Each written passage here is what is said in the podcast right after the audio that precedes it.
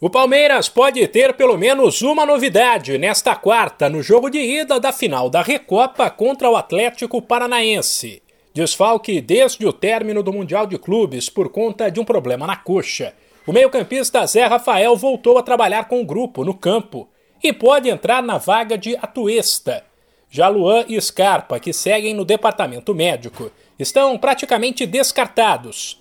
Assim, um possível Palmeiras, campeão da Libertadores, para o duelo com o Atlético Paranaense, campeão da Sul-Americana, é o Everton Marcos Rocha, Gomes Murilo e Piquerez, Danilo Jailson, Zé Rafael ou Atuesta e Rafael Veiga, e na frente Dudu e Rony.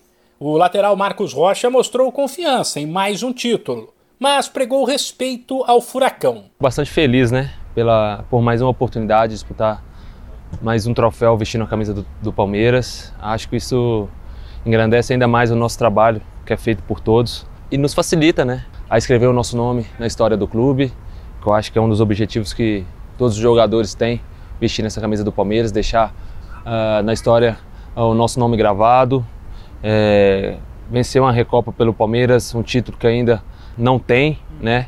É a oportunidade, mas lógico que a gente tem que respeitar o nosso adversário, que tem uma estrutura também fantástica. Por mérito também chegou a, a essa decisão mas a gente vai preparar muito bem para que a gente possa chegar, tudo ocorrer bem, presentear o nosso torcedor com mais um título. O Palmeiras, mesmo com dois jogos a menos, é o melhor time do Paulistão e está invicto na temporada quando se considera apenas os 90 minutos de uma partida e não a derrota para o Chelsea na prorrogação.